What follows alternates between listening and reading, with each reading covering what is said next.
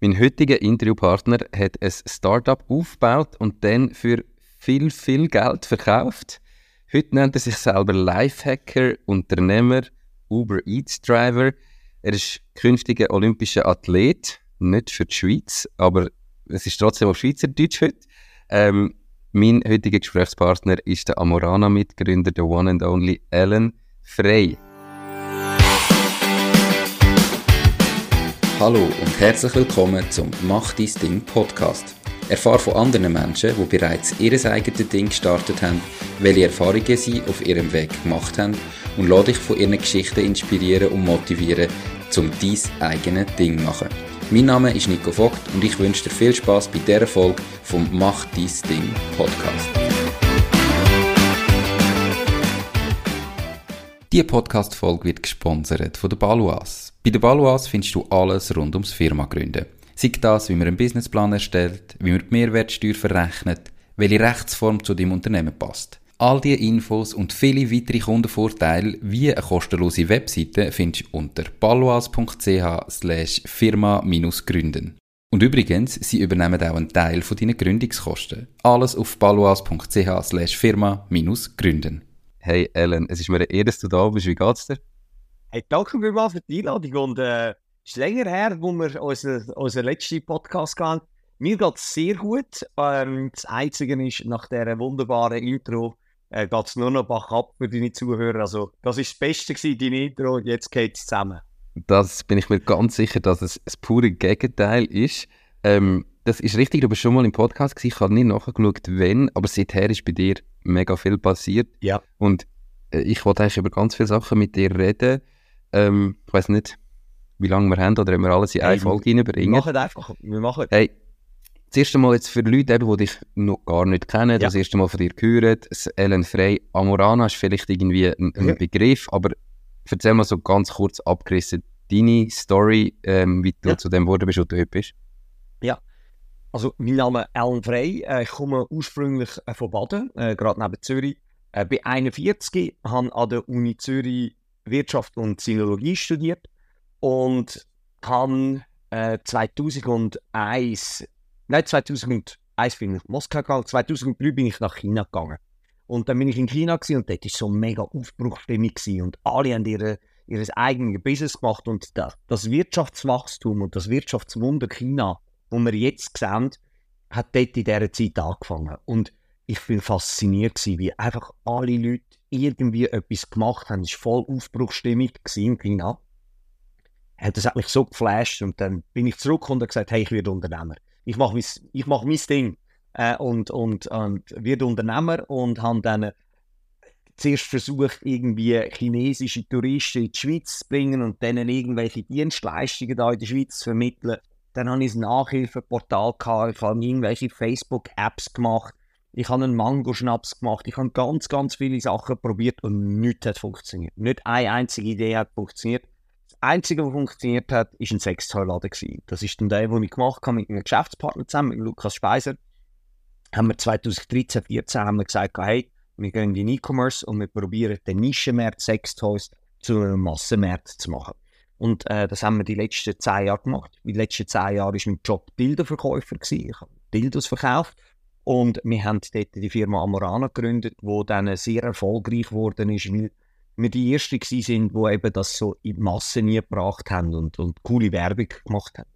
Und dann, ähm, Ende letztes Jahr, also ich habe dann die Firma äh, 2020, 2021 verkauft und bin noch ein bisschen dabei geblieben und habe dann am 31.12.2022 den letzten Tag gehabt, äh, bei Amorana und habe dann äh, nach, nach 10 Jahren Vollgas habe ich dann, bin ich dann wie arbeitslos gewesen und habe mir dann so überlegt, hey, so, was, was mache ich jetzt? Was ist, was ist das Erste, was ich jetzt mache?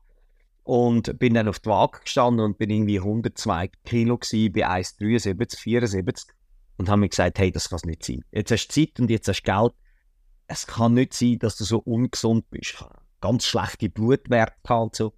Und dann habe ich mir gesagt, hey, Alan, jetzt äh, Ranzen und weg, äh, jetzt, jetzt trainierst äh, Und bin dann am nächsten Tag äh, bin ich zu meiner damaligen Freundin und habe gesagt, hey, weißt du was, ich gehe an die Olympiade. Äh, und nachher Hat sie gesagt, ja, wie an die Olympiade? Ich gesagt, ja, ich gehe an die Olympiade. Ich weiß noch nicht wie, aber ich gehe an die Olympiade. Und äh, ich habe dann schnell gemerkt, ich habe keine Chance für die Schweiz, weder in der Winter- noch in der Sommerolympiade. Aber meine Mutter ist Philippiner, ich habe einen philippinischen Pass. Und habe dann gesagt, hey, ähm, ich probiere an die Olympiade zu gehen. Und jetzt bin ich weitergekommen, als ich jemals gedacht habe.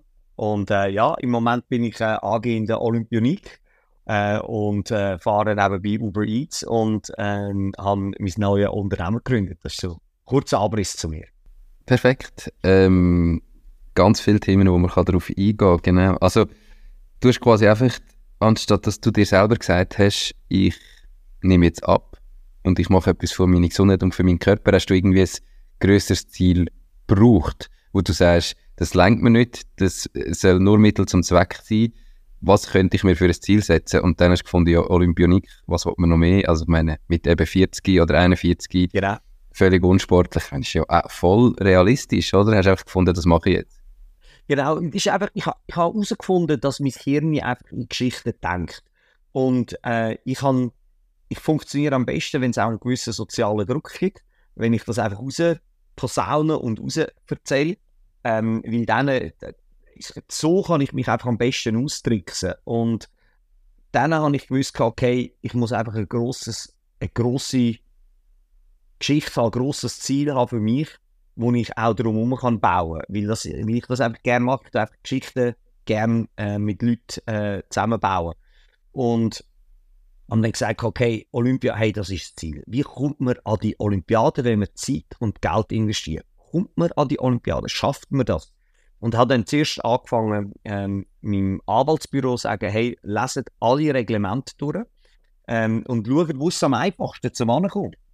Und dann sind die zurückgekommen und haben gesagt, Herr Frey, am einfachsten ist es im Langlauf. Im Langlauf habe ich die grösste Chance, weil du hast dort ein sehr grosses Feld. Bei den anderen Sachen, zum Beispiel ähm, beim Skeleton, äh, was ich auch überlegt habe, ist zum Beispiel nur 25 Startplätze. Und das macht es dann halt viel schwieriger. Mhm. Aber im Langlauf hast du irgendwie 80 Startplätze und dann haben sie gesagt, dort hast du am meisten. Dann habe ich angefangen, Langlauf zu machen und habe wirklich null Talent gehabt. Zero Talent.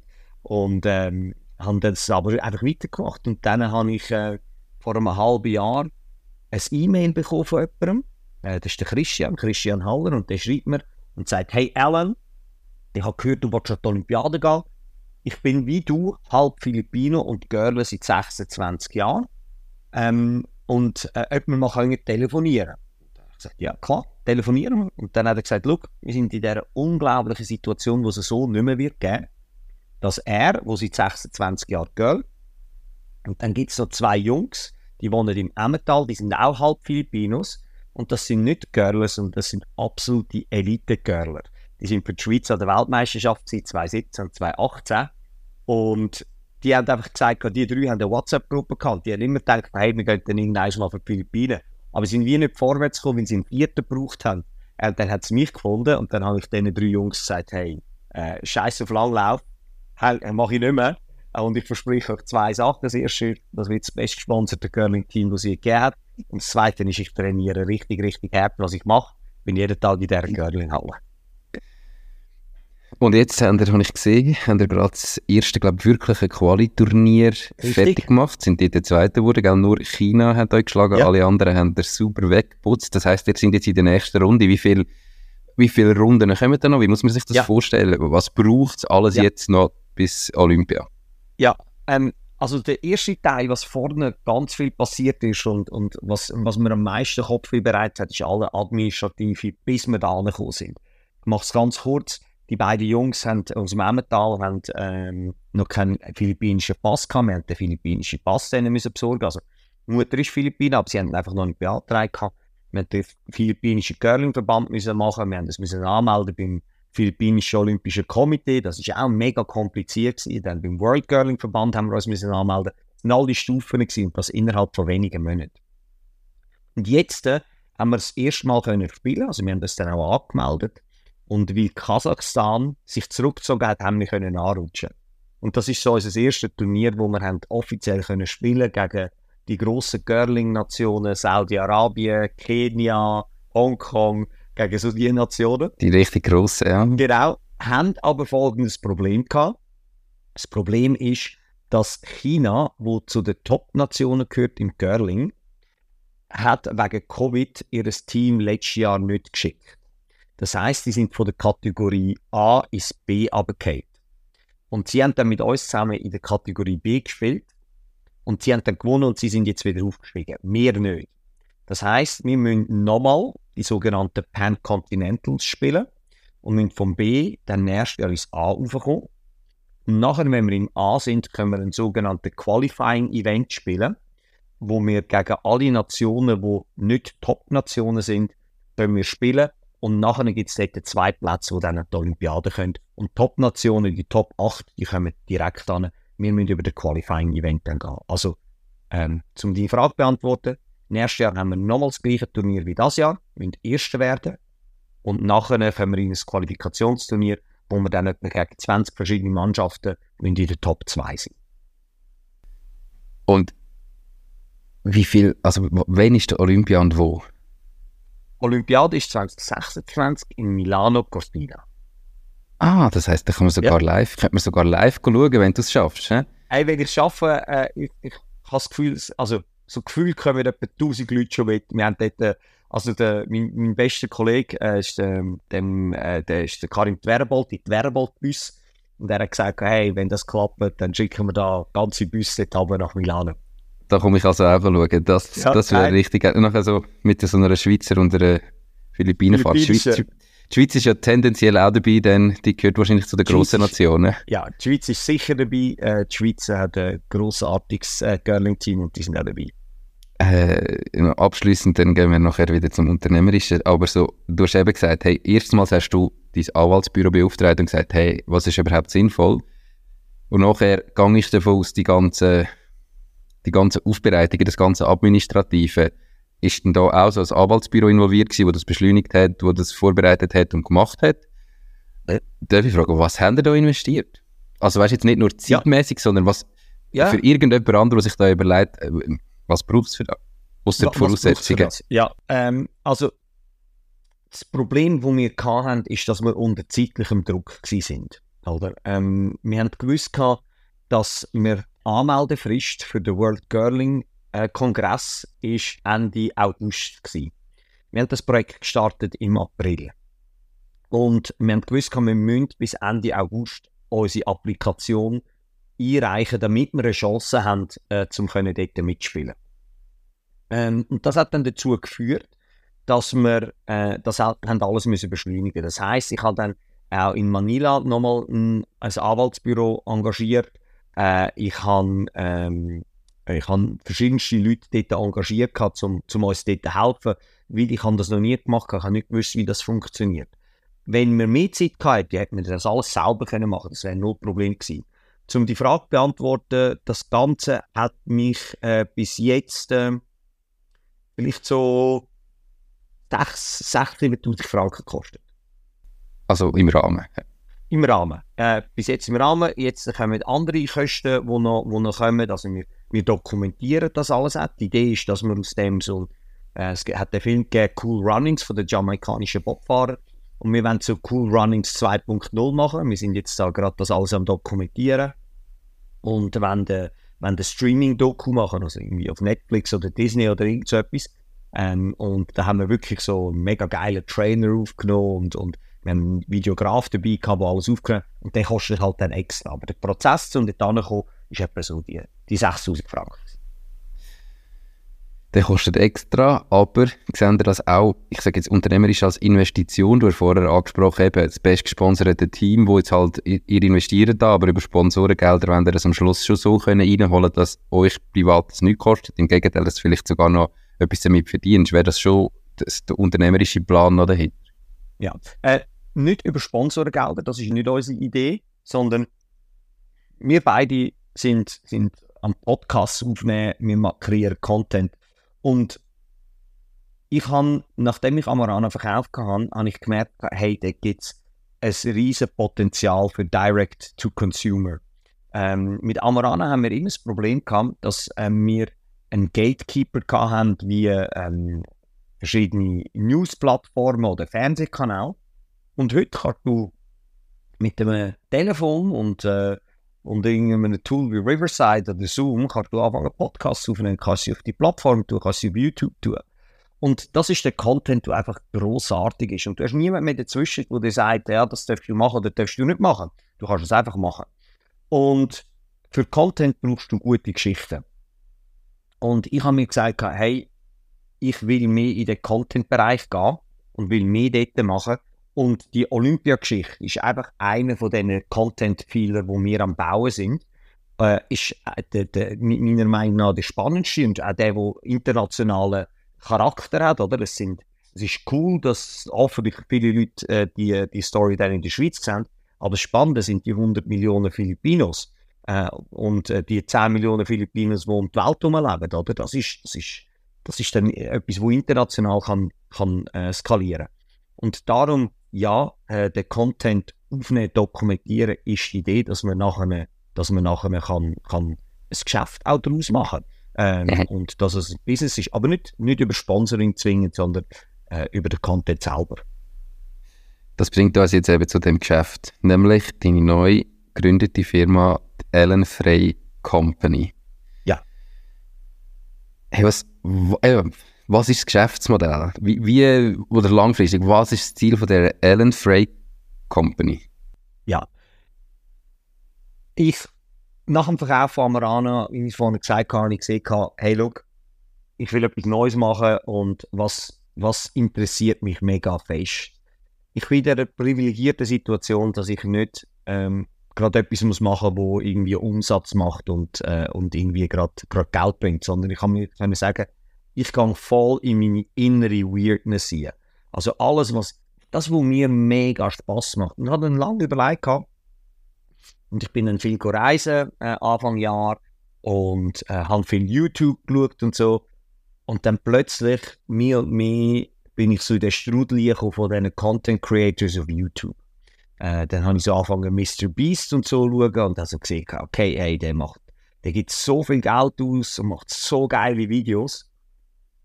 Und das Businessmodell läuft irgendwie.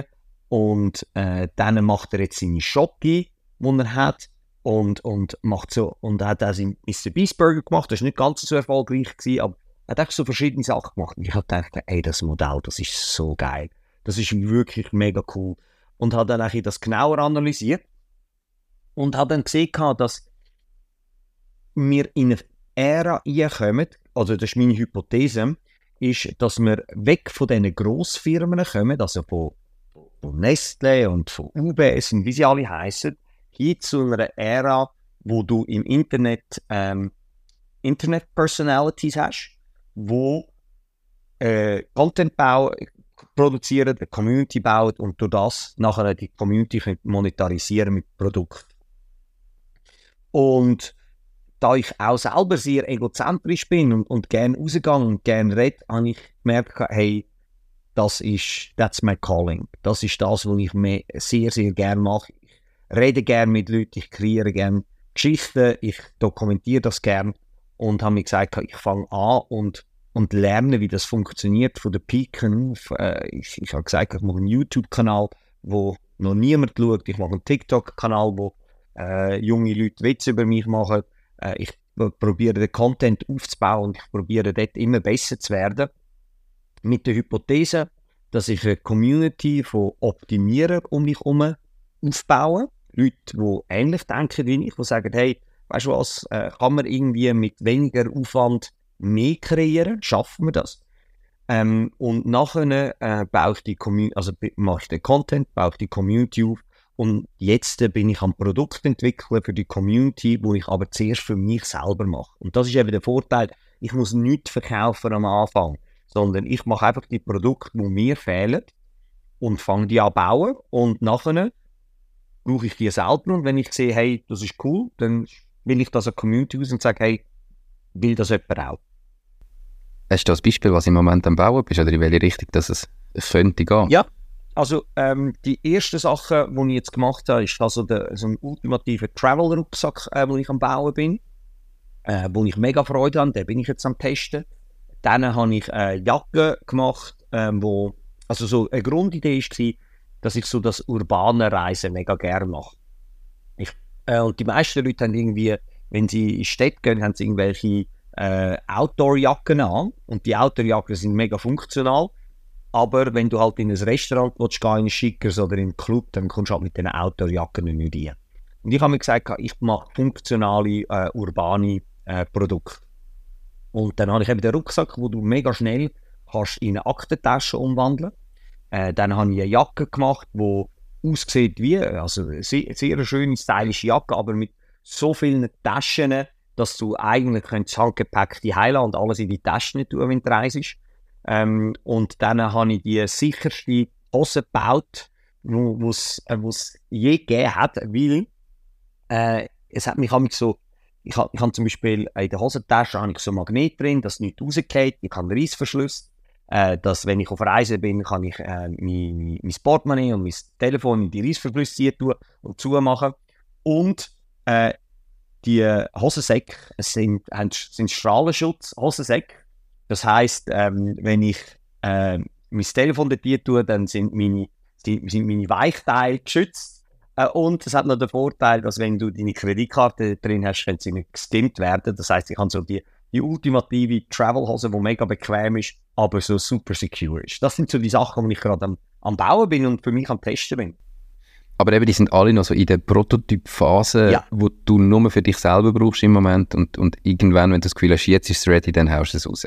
Ja, also jetzt sind sie in der Phase, ähm, in der sogenannten WhatsApp-Phase. Ich habe eine Gruppe mit äh, sechs, sieben Leuten in dieser WhatsApp-Gruppe und die sind sie auch am Testen und die geben Feedback ähm, zu, zu diesen Sachen. Also ich habe zuerst, Phase 1 war, äh, ich teste es an mir selber und alles ist in der Schweiz produziert. Das ist mir mega wichtig. Ich habe alles einfach in der Schweiz produzieren. Das war Phase 1 gewesen. und Phase 2 sind jetzt die Leute das am Testen äh, in einem äh, weiteren Kreis aus. Und sobald die sagen, hey, cool, dann gehe ich raus. Ist aber in dem Fall schon auch eben Schweiz produziert, brutal funktional. Es ist am Schluss ein Premium-Produkt, das auch ein Premium-Preis nebendran steht. Ich, ich weiß noch nicht, wie teuer das wird sein. Also durch das, dass es in der Schweiz produziert wird, wird es sicherlich teurer. Aber ähm, weil ich direct to consumer gehe, also direkt online gehe, ich gehe es nicht irgendwie im, in einem Retail-Handel verkaufen. Also du wirst es nicht in der Migros sehen, das Produkt. Mhm. Das heisst, äh, die Marke, die ich dort über den Retail-Handel habe, die kann ich komplett weitergeben an Konsument. Ähm, äh, das ist so der erste Teil. Und der zweite Teil, und ich glaube, das ist so, das ist mega spannend. Ich habe meine Firma tokenisiert. Also die Allen Frey Company ist tokenisiert. Du kannst dort für 1 Franken 42. 42, 42 ist im Moment, kannst du eine Aktie kaufen und partizipierst daran.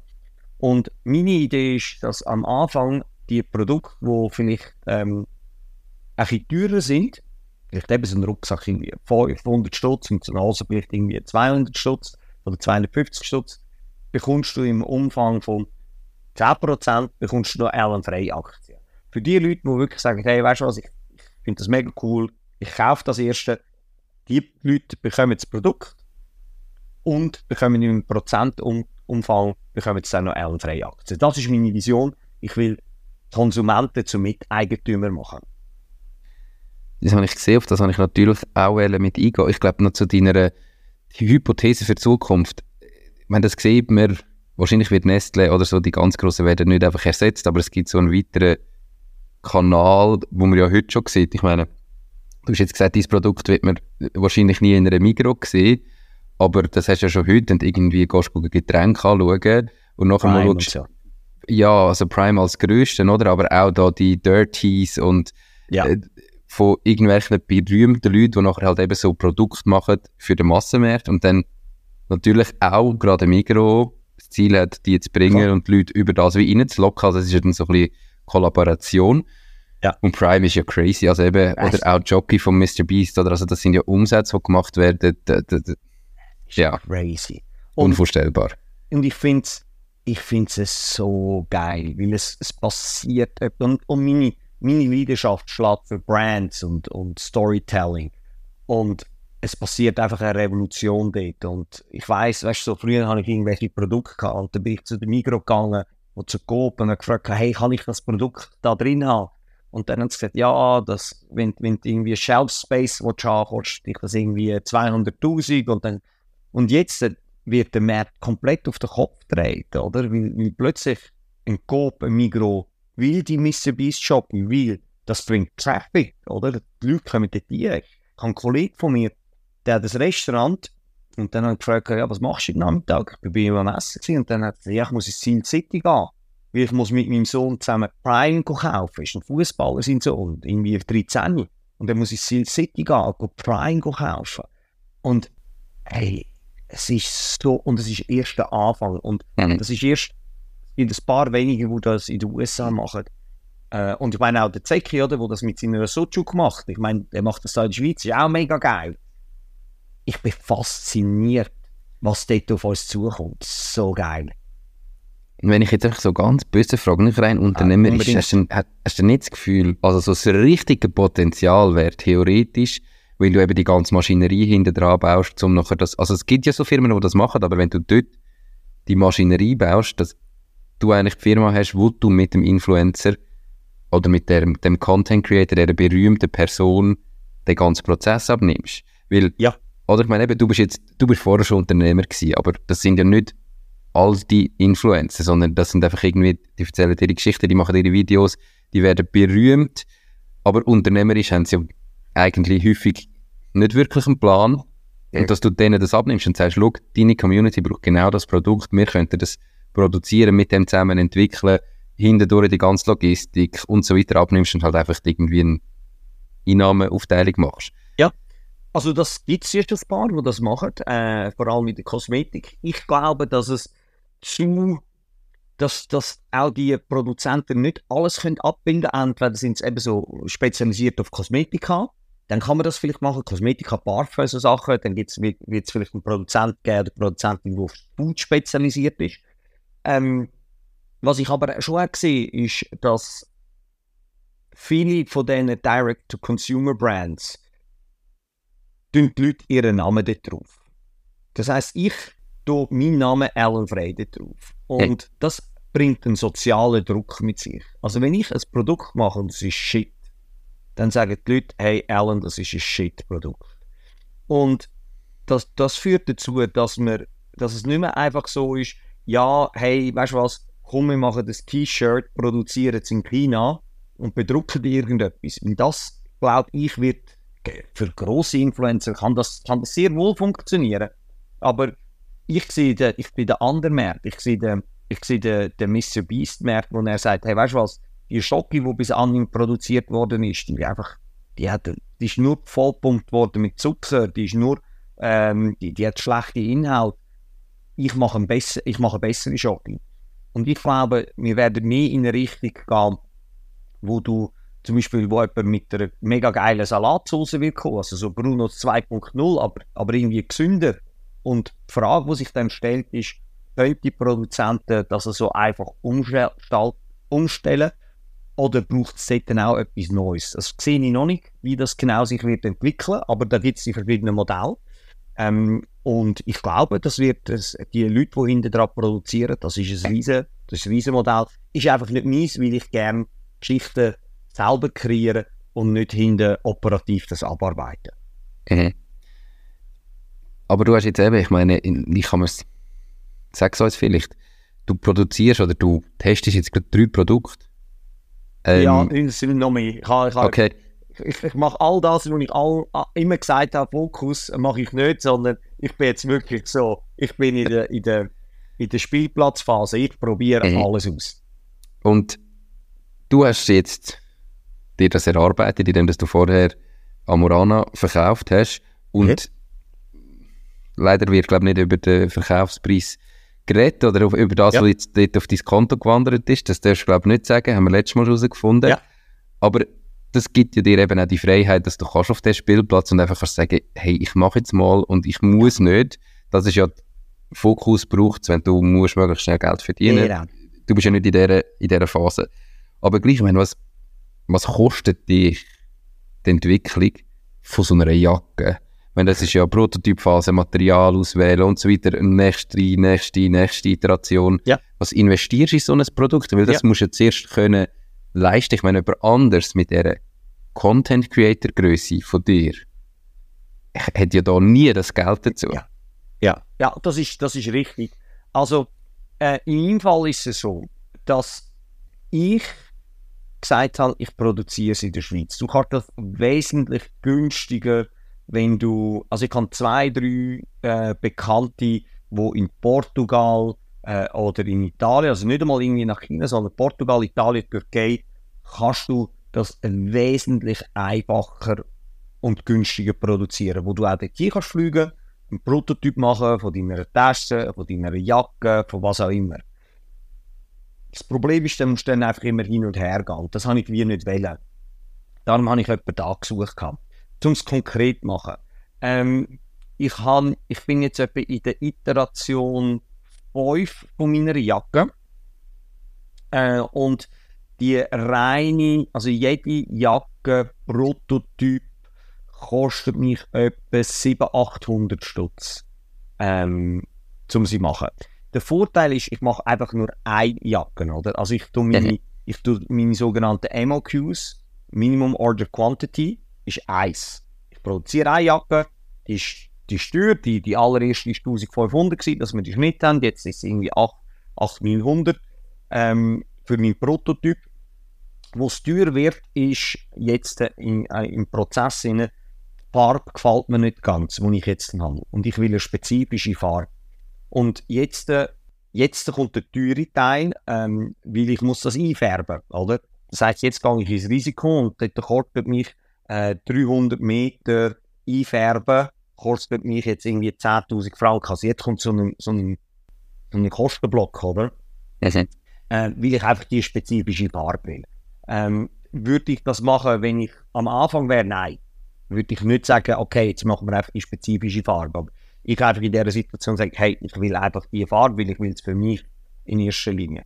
Also zum Zusammenfassen, ja, vielleicht hat mich die Jacke bis jetzt irgendwo, äh, ich würde sagen, vielleicht so 15, 16 gekostet. Mhm. Ähm, das ist so momentan, wo, wo die Entwicklungskosten sind für die. Äh, beim Rucksack ist es ein günstiger.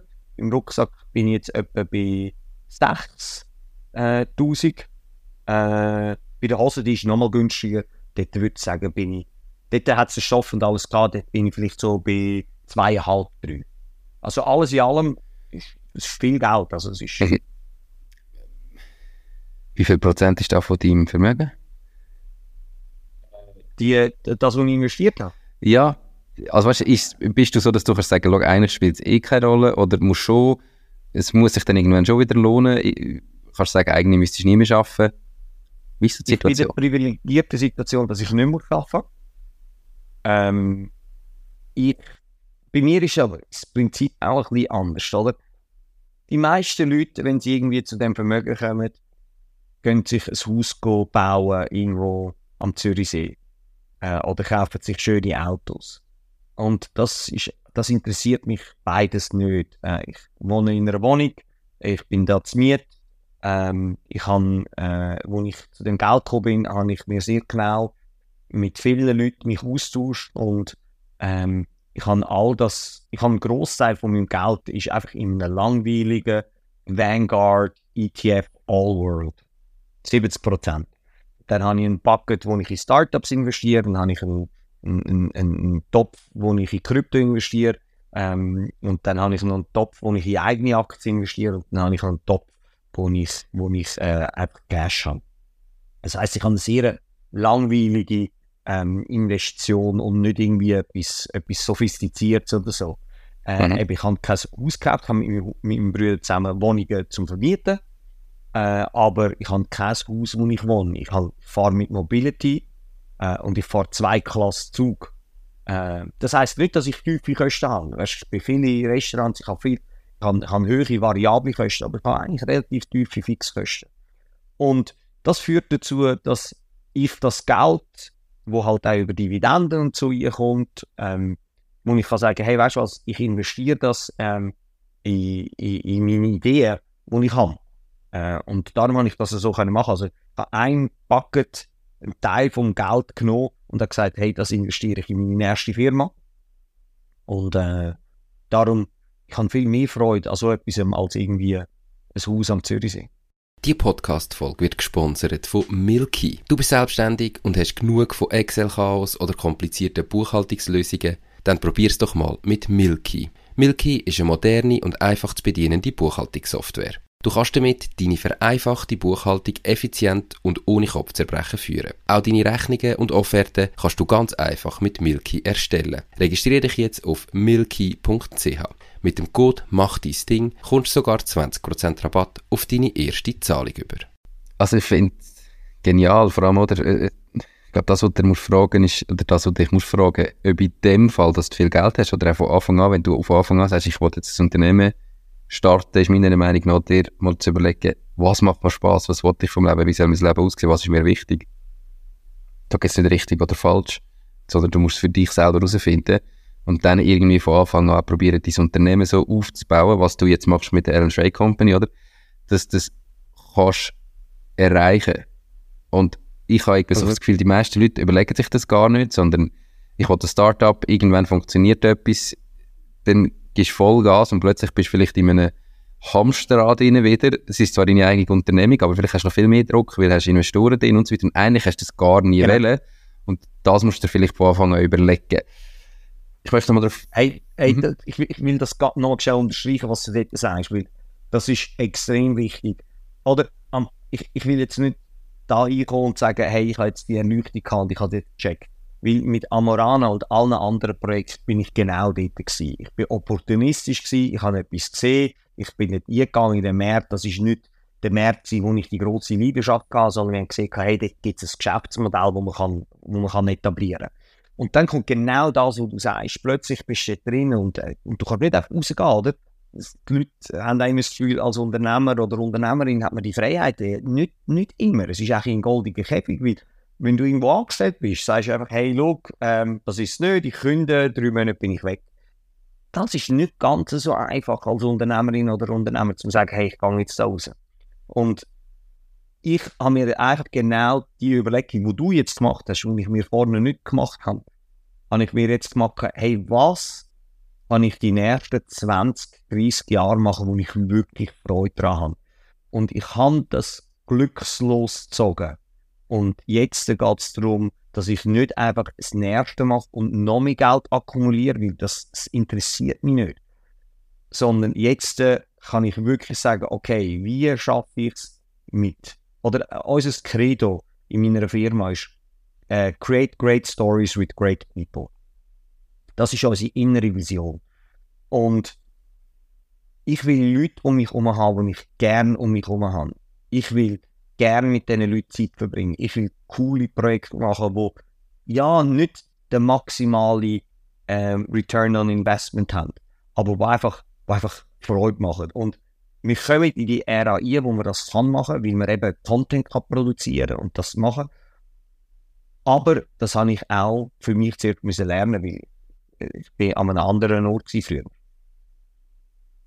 Return on Investment ist ja eine spannende Rechnung, oder? Ich meine, die Frage ist ja, was ist der Return? Und wenn halt der rein finanziell gemessen wird, das ist zwar eine Zahl, die du messen kannst aber wenn du jetzt irgendwo eben noch Freude und Spaß und irgendwie eine gute Zeit als Return Voll. reinrechnest, du kannst das wie nicht irgendwie abbrechen auf eine Zahl, aber dann merkst du vielleicht, hey, okay, ich verdiene zwar weniger damit, aber die Zeit ist so geil und ich meine, ich, ich sage einfach, wenn du das Unternehmen machst, niemand weiß, was passiert, aber ich weiß nicht, wie es für dich ist, also du hast finanzielle Ziele, du schaffst dort her und nachher hast du die Zahlenziel und in dem Moment, wo du sie erreicht hast, ist einfach so, okay, what's next? Also ich glaube, es ist nie so, dass no du mehr. dann denkst, geil, und jetzt habe ich das geschafft, sondern du siehst ja schon Wochen und Monate vorher, wir werden es erreichen, wir kommen dort her und es ist einfach nur noch so, okay, check. Und schon auf dem Weg dorthin hast du dein Ziel eigentlich wieder erhöht und sagst, ja, okay, das will ich erreichen, also ist das nächste da und wenn du nur dem noch rennst, das macht dich nicht happy. Du bist vielleicht erfolgreich von außen betrachtet, ja. aber die Frage ist, wie kannst du den Prozess so gestalten, dass du eben, und wenn der Prozess das vielleicht ein bisschen länger geht, ist ja geil, wenn der Prozess Spaß macht, der für dich lang geht. Genau, das ist es, oder? Es ist, wie baust du es, dass der Prozess dir Spaß macht? Weil, wenn du nur monetäre Ziele hast, dann ist es genauso, es, es gibt keine Erfüllung. Weil du einfach dann dort bist und bist so, okay, ja, jetzt müssen wir noch grösser werden. Und ich habe letztens ein Buch äh, gelesen, wo, wo wirklich auch äh, einen fundamentalen Shift bei mir gegeben hat. Und äh, das Buch hat geheißen Die with Zero. Er stirbt mit Null. Mit, und das ist finanziell mit Null Franken. Mhm. Die Idee ist so, wie schaffst du, wenn du stirbst, dass du Null hast? Und dann passiert in der Schweiz und in vielen anderen Ländern, aber in der Schweiz ganz extrem, dann kommt zuerst mal Gegenreaktion. So, aber kannst du nicht und weißt ja nicht, wenn du stirbst. Und, und, äh, aber wenn man sich das anfängt zu überlegen und auch tiefer überlegen, ist es eben ein mega spannendes äh, Prinzip. Das Erste, was er sagt, ist, oder die Leute sagen immer, ja, aber du hast ein Kind. Ja, ähm, der Impact für das Finanzielle für deine Kinder ist am grössten.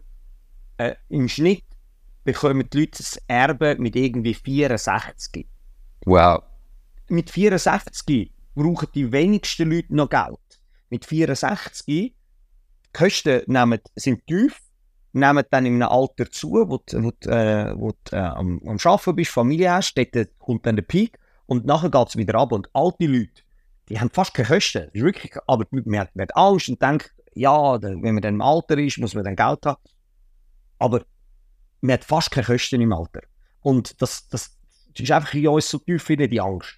Und wenn du sagst, okay, weißt du was, ich gebe meinen Kind, wenn ich Kind hätte, meine Kind, wenn sie den grössten Impact haben, wahrscheinlich ist es dumm, ihnen mit 18 ins Erbe zu geben, weil dann verballert sie es, ver- verdooft Aber irgendwo, wenn es schwierig wird, so zwischen 35 und, und 40, wo sie irgendwie Familie haben und so, dort hast du den grössten Impact.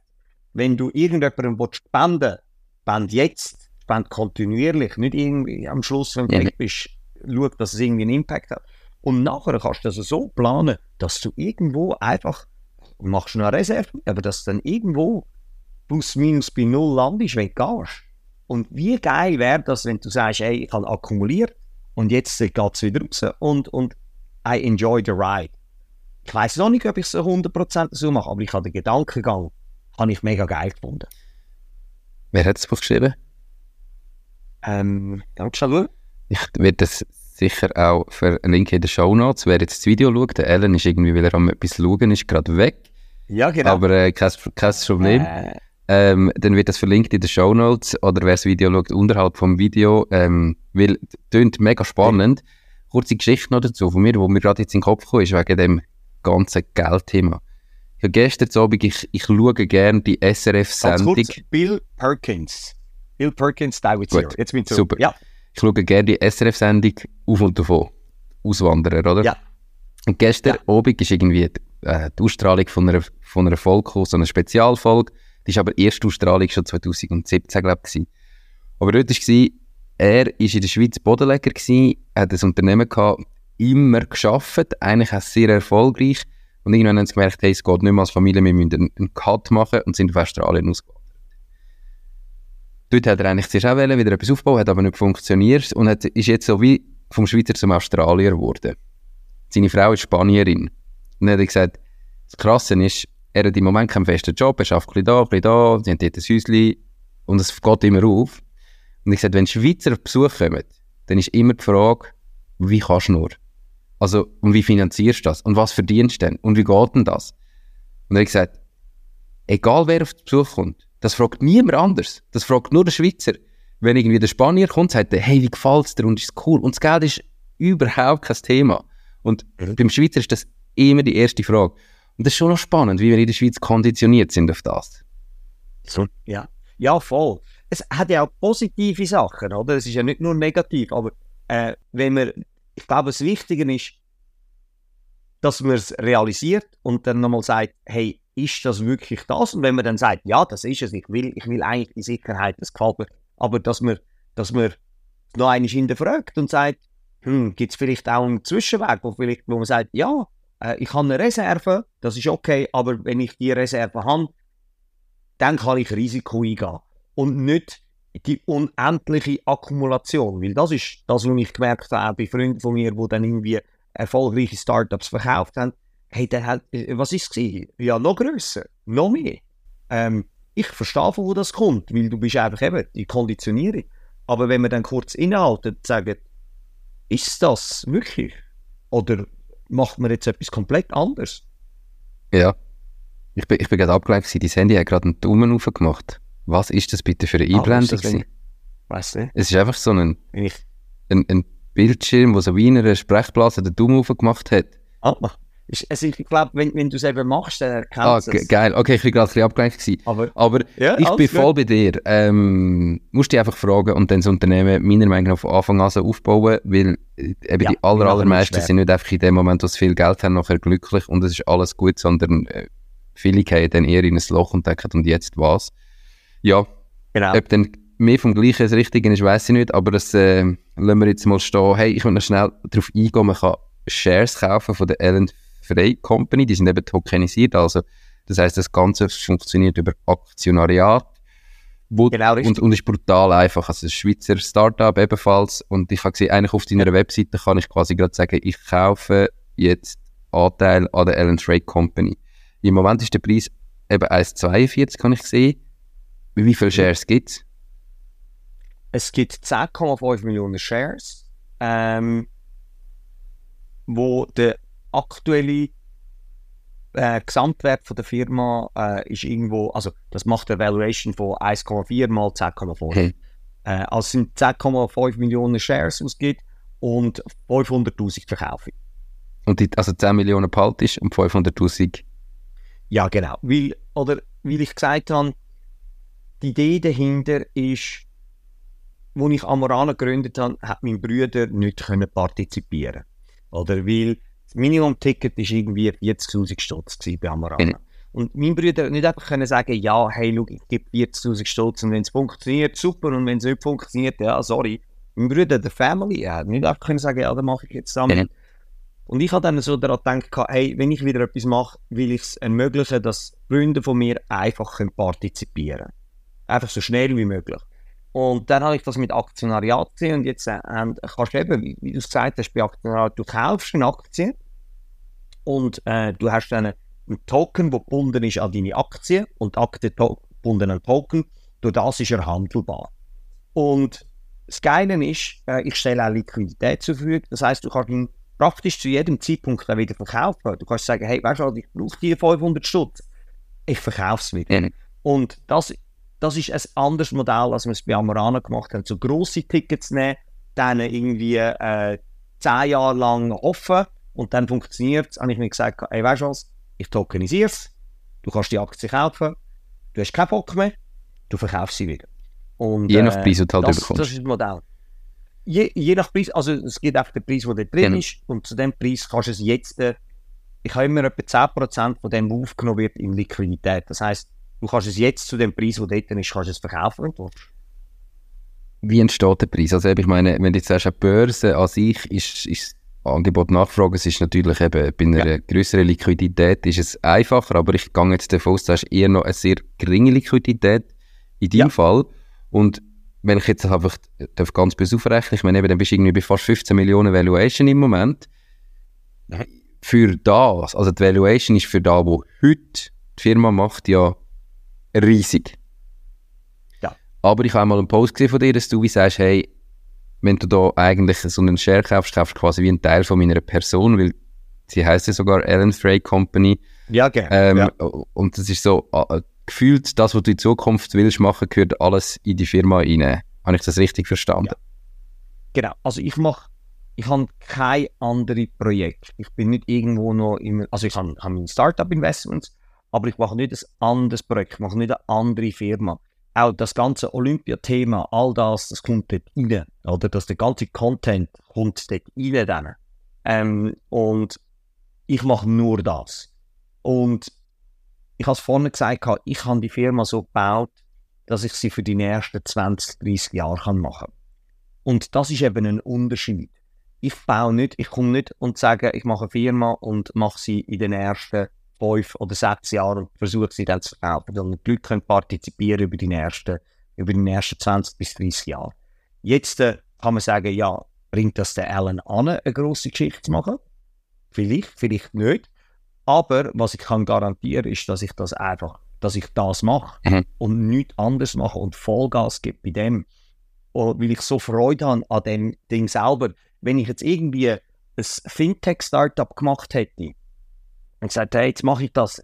Ich weiß nicht, ob ich jetzt gesagt hätte, hey, ja, das ist, das funktioniert oder funktioniert nicht. Und das Modell, das ich eben habe, ist eben so ein so ein spannendes Modell. Wir haben es vorhin kurz erwähnt mit Mr. Beast, oder? Mr. Beast hat seinen Jockey gemacht. Aber vorne hat er seinen Beast Burger gemacht und der ist voll in die Hose gegangen. Schlechte Reviews kam mit dem Partner, der es gemacht hat, ist voll in die Hose gegangen. Jetzt, äh, wenn ich komme und sage, hey, ich bin der Alan ich mache Burgerbude auf. Und die Burgerbude funktioniert nicht. Jetzt hat sie Mhm. so ein Ding Ja, voll. und die, und die Burgerbude funktioniert nicht, dann ist die Firma weg. Fertig. Burgerbude hat nicht funktioniert. Aber bei dem Modell, das ich habe, wo ich Content produziere, wo ich mehr, wo ich eine größere Community aufbaue, kann ich sagen, okay, hey, lass uns den Burger probieren. Hat nicht funktioniert? Okay. Geht nicht? Hey, lass uns die Jacke probieren. Hey, die hat funktioniert. Das heißt, du hast durch das Modell, dass ich es an mich binde, muss ich nicht sofort einen Erfolg haben mit dem Produkt, Okay. sondern ich kann einfach weiter einfach meinen Content kreieren und die Community grösser machen. Und umso grösser die Community ist, umso mehr Wert hat es. Weil irgendetwas werden wir finden, wo ich kann produzieren und gerne habe und die Community auch gut findet. Und durch das kannst du, das ist das andere Modell, dass du nicht einfach, ähm, es ist nicht binär. Mhm. Ja, es ist nicht eine Idee, wenn sie funktioniert, also ist gut, wenn sie Genau. nicht funktioniert, dann Pech, sondern Ja. es sind Genau. quasi alle Ideen, die dir in den nächsten 20, 30 Jahren noch kommen, wo man wie kann drin investieren mit dem. Und trotzdem, Genau. ähm, wie, find, wie hat denn so eine erste Bewertung von dem stattgefunden und wie Ja. findet das heute oder wie funktioniert der Ja. Preisfindung heute? hey, schau, äh, Erstbewertung ist so in Dings. Es ist einfach raus ähm, und sagst, okay, schaut so und so viel. Äh, und das Schöne ist ja, es muss ja niemand.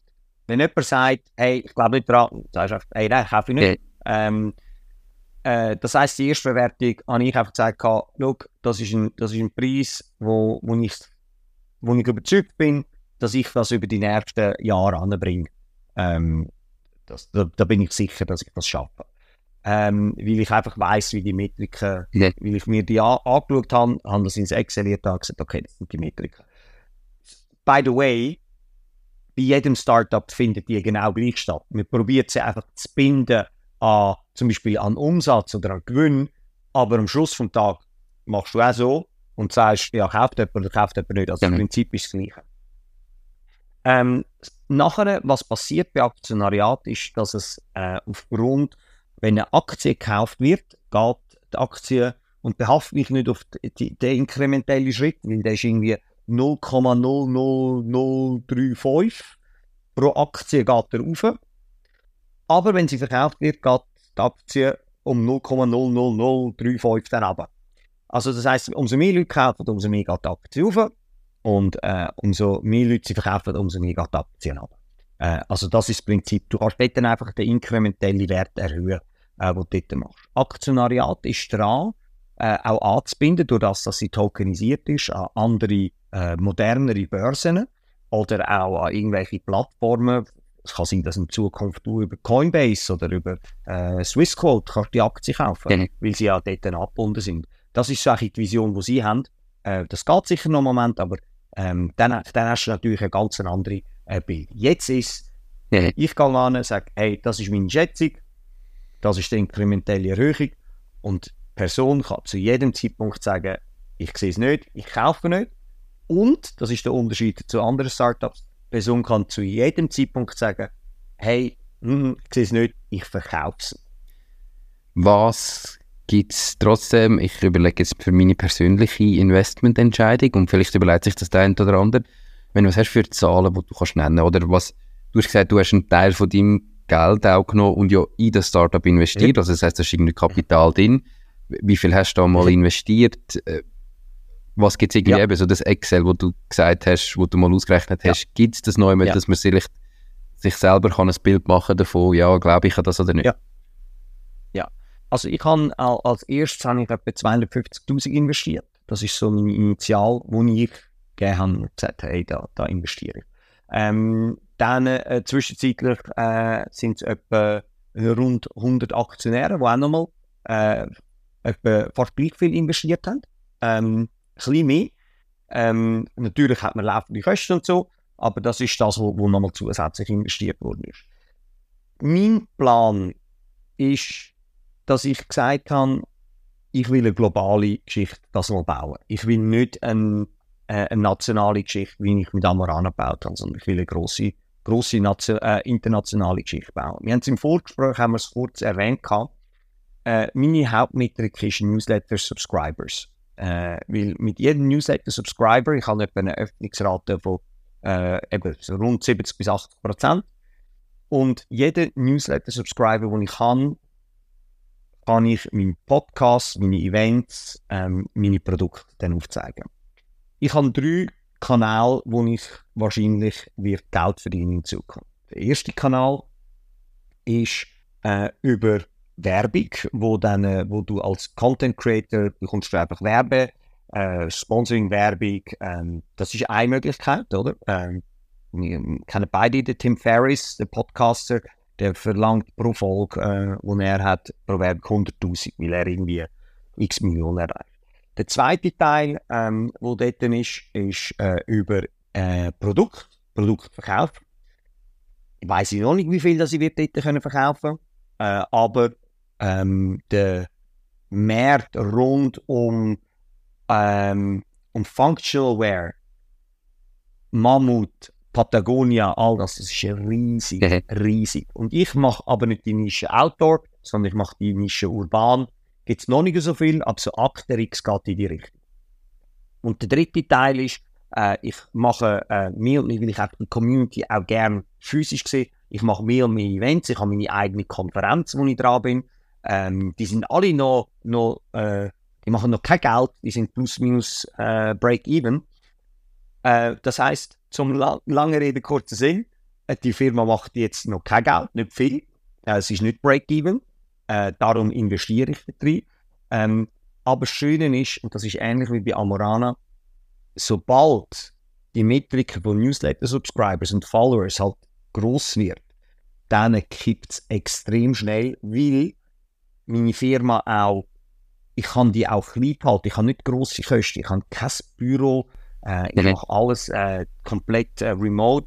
Äh, meine Mitarbeitenden äh, können wir das, den Prozess so aufbauen, dass wir viel mehr eine größere Community können ab, ähm, abgreifen und mehr Content produzieren. Das heißt, jetzt ist Investitionsphase, die geht wahrscheinlich noch etwa 4-5 Jahre und dann dreht es so in 4-5 Jahren. Hey, es hat eine mega schlechte Antwort gegeben. Äh, ich habe 250'000 investiert, nochmal so viel ist reingekommen.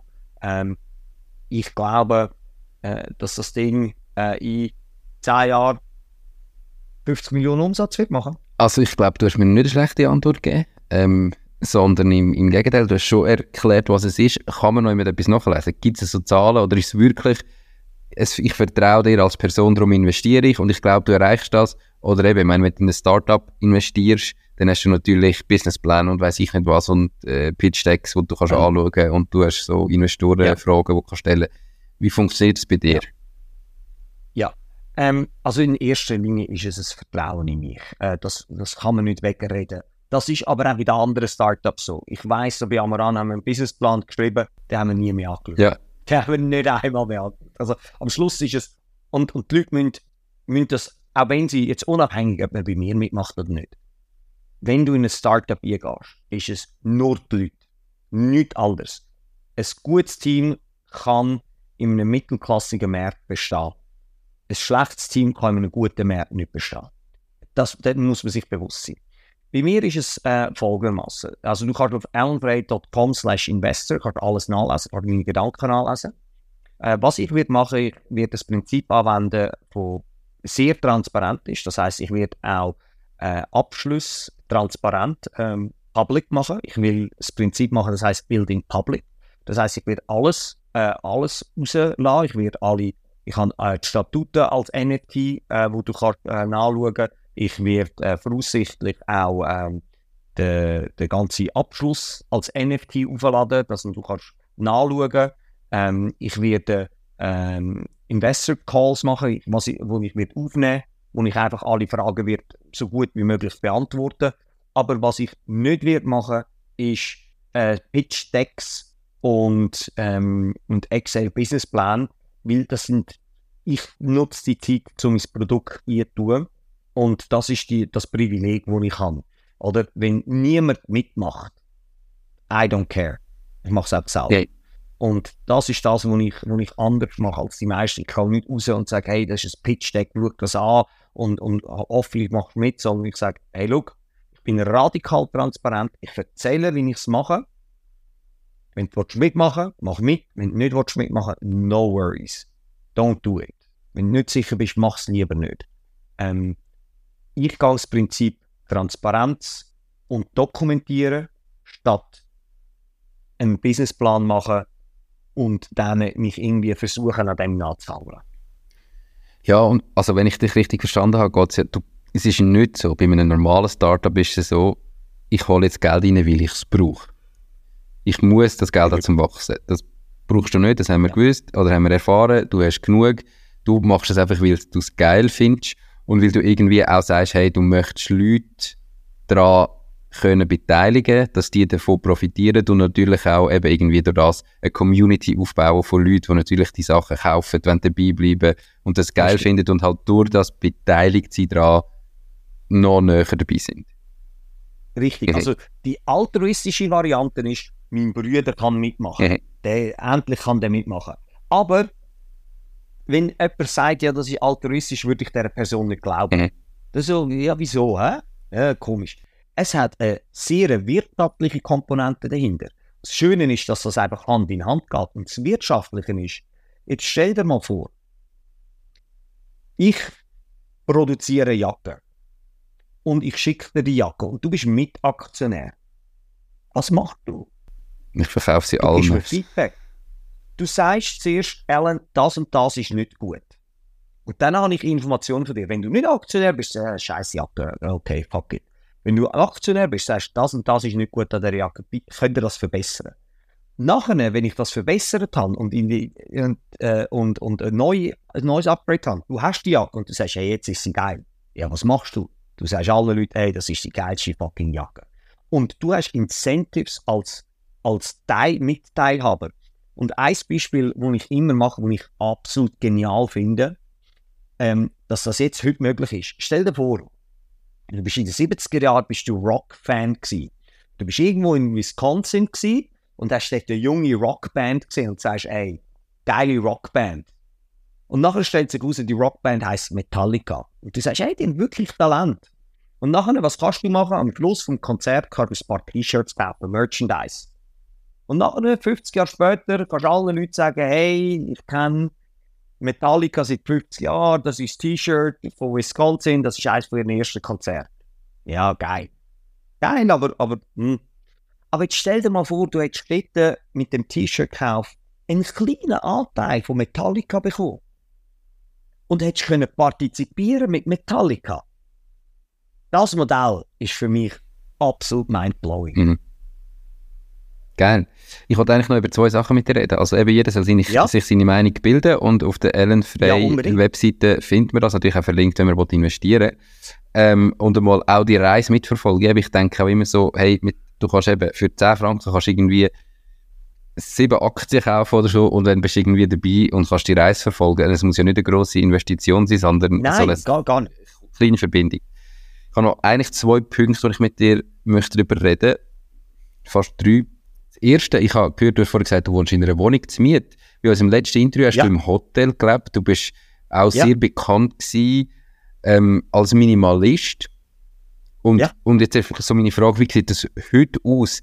Ist das immer noch extrem oder hat sich das ein bisschen verändert? Warum nicht mehr in einem Hotel, warum in einer Wohnung? Ja, ja also äh, wieso nicht mehr in einem Hotel? Weil ich mit äh, meiner damaligen Freundin, jetzt leider Ex-Freundin, ähm, haben, haben wir gesagt, wir ziehen zusammen.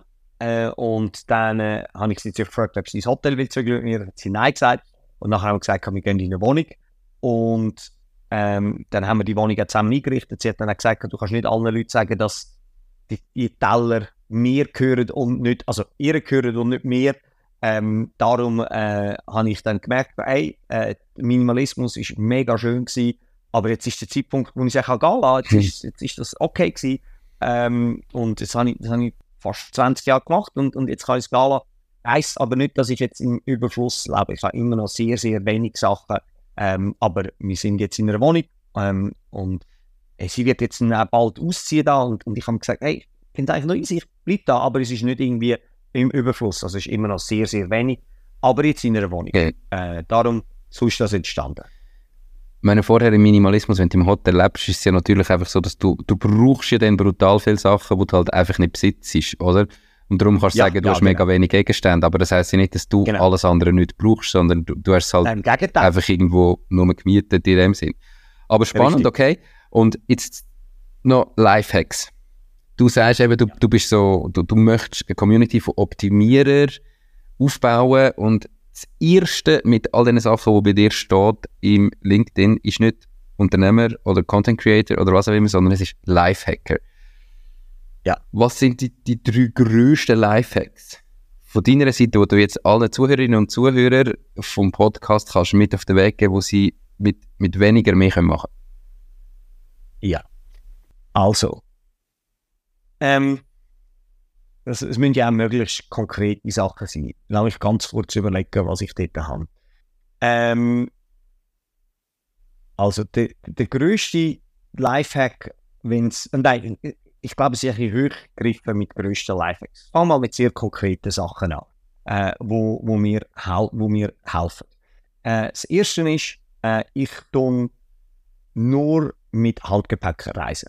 Ich habe keine Koffer mehr, die ich aufgebe, ähm, weil das macht das Reisen einfach massiv viel einfacher, weil man hat immer alles dabei. Wenn man aber sagt, man tut mit Koffer reisen, weil das nicht anders geht, dann ähm, mach einen äh, AirTag in deinen Koffer rein und wenn du ankommst am Flughafen, klick dort drauf und schau, ob der AirTag am Flughafen ist oder nicht.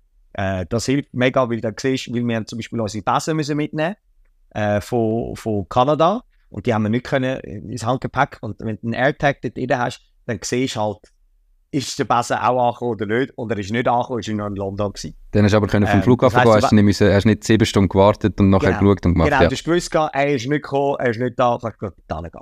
Äh, beim Reisen gibt es einen anderen, äh, noch einen kleinen, einen konkreten und, und ich mache nachher noch einen grösseren Lifehack, den ich für mich habe. Ähm, aber ein, ein anderer, wo ich mega geil finde, ist, wenn du äh, fliegst äh, und an den Flughafen Zürich gehst, kannst du auf die Flughafen Zürich-Seite gehen, kannst den Flug dort angehen, also du fliegst am nächsten Tag und dann kannst du dort anwählen, informieren über WhatsApp und du bekommst alle Informationen via WhatsApp, welches Gate das es ist, Verspätung, alles via Push-Nachricht auf WhatsApp. So geil, es macht das Leben so viel einfacher. Es zeigt, wie lange das hast du beim Arzt äh, für Sicherheitskontrolle, an welchem Gate das es ist, wenn es Verspätung ist. Und es macht das Leben so viel einfacher, wenn du irgendwie am Reisen bist. Dann mache ich immer am Abend vorne, gehe ich da drauf und mache die, mach die Dinge. Das sind so, so konkrete, kleine Sachen. Wo ich äh, die grösseren Lifehacks für mich entdeckt habe, ist, und ich weiß nicht, wieso das Universum so funktioniert, aber wenn du vollen Fokus auf etwas hast und nicht und Nein nicht als eine Antwort nimmst, things fall into place. Ich bin Anfang Jahr, habe ich gesagt, ich gehe an die Olympiade und es hat so viele Probleme auf dem Weg gegeben. Und zu realisieren, dass die Probleme nicht anders sind als Unterscheidung zwischen den Leuten, die es wirklich wollen und den Leuten, die es nicht wollen. Es ist nur das. Jedes Problem, das kommt, ist nur die Unterscheidung. Willst du es oder willst du es nicht? Und das zu realisieren, dass das Problem die Fragestellung ist, ist für mich der ultimative Lifehack. Weil ich dann einfach weiß, okay, das Problem kommt und ich stelle mir die Frage, will ich es oder will ich es nicht? Und wenn du sagst, ich will es, dann findest du eine Lösung für das. Und es ist faszinierend für mich, wie viel, wie, wie, wie du einfach sagst, nein, ich mache das jetzt. Ich nehme das, dieses Ja. Nein, nehme ich nicht als, als Antwort, ich mache es. Ich probiere es. Vielleicht nicht auf dem Weg, wo ich jetzt da kann, aber auf einem anderen und ich schaffe es. Und das ist so für mich, du kannst irgendwie, wie- es ist, es ist wirklich so alles möglich.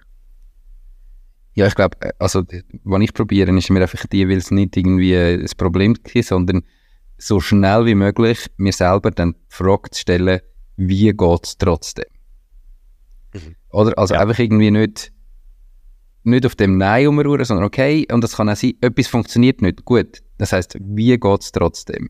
Und Mhm. wenn du dir selber die Frage stellst, fängt dein Hirn automatisch ab, irgendwie probieren, Lösungen zu Voll. finden. Also das ist ja so, so krass und das, man sagt ja irgendwie, du bist erfolgreich, wie die Fragen gut sind, die du dir selber stellst oder irgendwie so. Und das ist so krass, wo wirklich wie so kleine Gedankenwechsel von Hey. etwas einfach nachher kann entstehen, das geht nicht heute und morgen, aber einfach so, okay, wie bringe ich das an? Wie muss ich es machen? Wie bringe ich es an? Und- und, und al- als, als Spiel gesagt, okay, das geht nicht, der Weg geht nicht. Finden wir einen anderen Weg. Aber wir wollen dort an. Es spielt keine Rolle, wie wir dort angehen. Voll, ey, ich kann unterschreiben. Also ich bin mega gespannt, ob dann irgendwie, eben, vielleicht merkst du ja, okay, du hast irgendwie für die Schweiz keine Chance an eine Olympiade zu kommen, für da bist du Sport und einfach mit 40 noch anfangen geht nicht. Wie schaffe ich es dann? Okay, äh, ich muss über die Philippinen gehen, welche Sportart? Jetzt ist es mal Girling. Hey, jetzt willst du es probieren. Wenn du es nicht schaffst, bin ich gespannt, was die nächste Frage ist und vielleicht bist du mit 60 im Bogenschiessen oder so trotzdem noch neu. Es ist genau das. Ja. Es ist genau die Zielsetzung, ist einfach an Olympia einzulaufen in das Stadion. Ich weiß nicht wie, aber einfach einlaufen in das Stadion. Und du musst nicht wissen, das ist schön, du musst nicht wissen, wie. Du musst einfach das Ziel haben und dann laufst einfach los und machst. Ich hätte noch so viel zu besprechen mit dir, aber das ist ein perfektes Schlusswort gewesen. Lauf los und mach.